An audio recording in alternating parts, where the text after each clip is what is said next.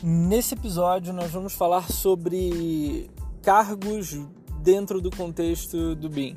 Né? Aquilo que a gente talvez já tenha até falado em outro episódio, é BIM Modeler, BIM Manager, BIM Coordinator, BIM, BIM, enfim, BIM um monte de coisa.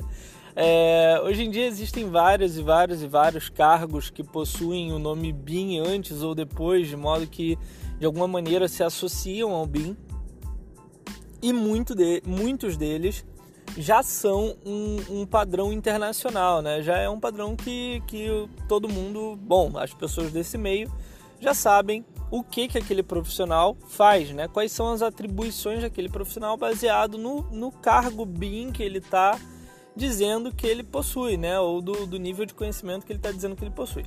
Bom, é, qual é o problema? O problema é que muita gente, bom, problema barra recomendação, tá?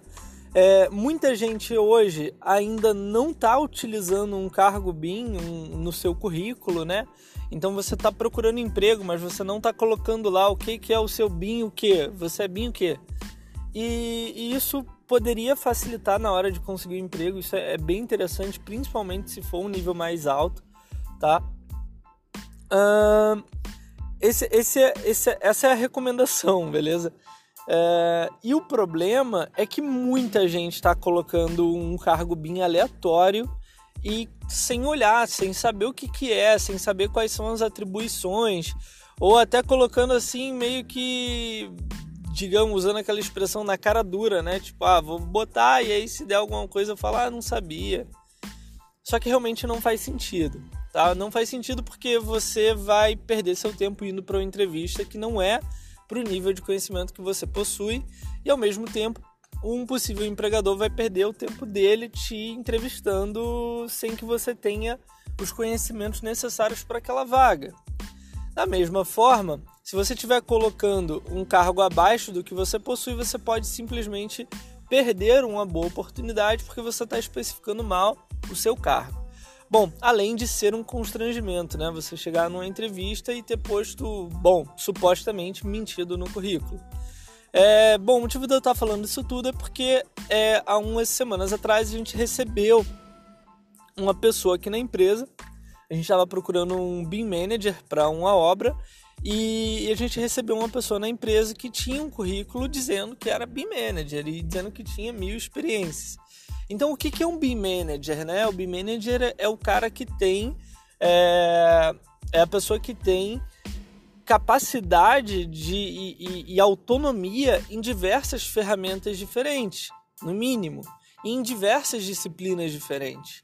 Então, é, o BIM Manager, teori, dando exemplo, né, uma pessoa que sabe trabalhar tanto no Revit como no ArchiCAD, entendeu? Ou num software da Bentley.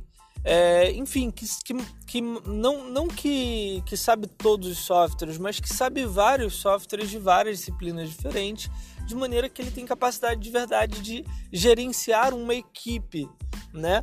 Para desenvolver um projeto multidisciplinar e multiplataforma. Beleza? Esse é o BIM Manager.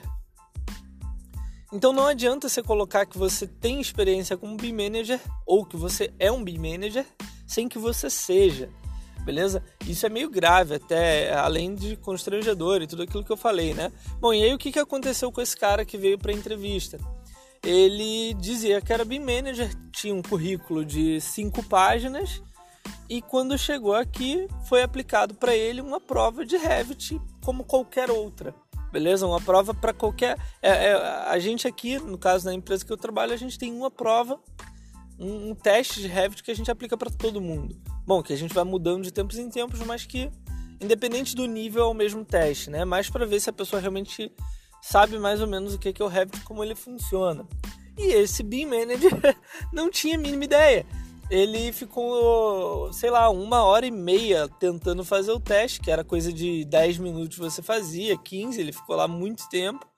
E depois ele falou que estava com problema, o arquivo saiu irritado, disse que ele, ele chegou a dizer que foi. que foi. Qual é a palavra? Que foi tipo roubado na prova, sabe? Que a gente tentou sacanear ele na prova e na verdade é porque supostamente, nas palavras dele, o Ref estava com problema, o arquivo estava com erro, porque ele não conseguia fazer nenhuma, nenhum, nenhum corte no arquivo para poder desenvolver o trabalho que ele tinha que desenvolver. Bom, o fato é que ele de alguma maneira não percebeu que os cortes estavam ocultos e fez mais de 70 cortes tentando criar um corte, né? E, e, o fato é que, moral da história, ele tinha mentido no currículo, saiu falando alto e, e, irritado porque dizia. Ele não sabia que tinha uma prova, né? Acho que essa era a questão. Ele mentiu no currículo, não sabia que ia ter uma prova. Quando chegou, a gente botou ele na prova, ele não sabia nada de nada. E, foi isso. E saiu irritado, pagando mico, porque é constrangedor, e foi embora. Então, assim é, no nosso caso, era uma prova simples, que uma pessoa, ainda que estivesse mentindo no currículo, qualquer pessoa passaria, né? uma pessoa que tivesse um mínimo de conhecimento em Revit. Mas você pode ir para uma entrevista que realmente tem uma prova muito complexa, dependendo do nível é, da, da, do cargo para o qual você está se candidatando. Então, novamente, é, olhe com cuidado né, é, qual é o cargo BIM ao qual você está se candidatando e o qual você está colocando no seu currículo que você possui. E, e, e se você não usa isso ainda, é legal que você pesquise e, e escolha um, né? E veja um que, que esteja adequado ao seu nível de conhecimento para colocar no seu currículo, porque de fato ajuda é, a pessoa que está contratando, que está buscando um profissional, a identificar o profissional que tem mais ou menos os conhecimentos que ela precisa, ok? Uh, dos que eu me lembro, assim, a gente tem o, o BIM Modeler, né, que é uma pessoa que sabe modelar em BIM, que é uma pessoa que já tem um, um bom conhecimento, tá? É, tinha, tem um que eu acho que é BIM Drafter, mas eu não, não, tô, não tenho certeza, que agora, agora me deu um branco, que, que é a pessoa que sabe mexer no Revit mas assim, não sabe nem modelar um prédio, nenhuma casa, sabe? É uma pessoa que, tipo assim, vai saber colocar cota, vai saber colocar ah, textos, anotações, tags, e esse é o nível mais baixo, beleza? Não há, eu acho que não é Beam Drafter, tá? Mas é alguma coisa assim, não lembro agora. Uh, e aí vem o Beam Modeler, que é o segundo mais conhecido, assim, que é a pessoa que tem mais autonomia. Depois vem é, bom, tem outros, tá? Mas o, o, mais conhecido é o BIM Manager, que é o, o gestor dos BIM Modelers, BIM Modelers ali de um projeto, ok? Então, é uma pessoa que vai gerenciar o desenvolvimento de um projeto. É, muitas empresas só têm BIM Manager e, e para por aí nessa hierarquia, né?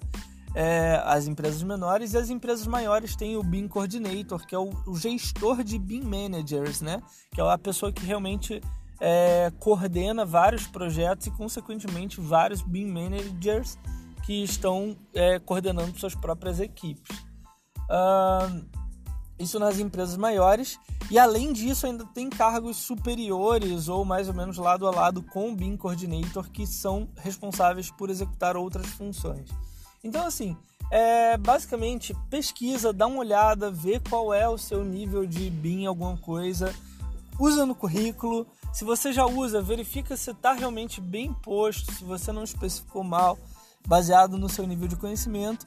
E é isso. Essa é a minha dica de hoje, apesar de alguns esquecimentos. Espero que esse episódio tenha sido útil e também para contar a historinha lá do cara que veio é, burlar a prova, né? Burlar, bom, não burlar a prova, né? Mas que mentiu no currículo, claramente. E é isso, tá? É, desejo sucesso como sempre e a gente se vê no próximo episódio.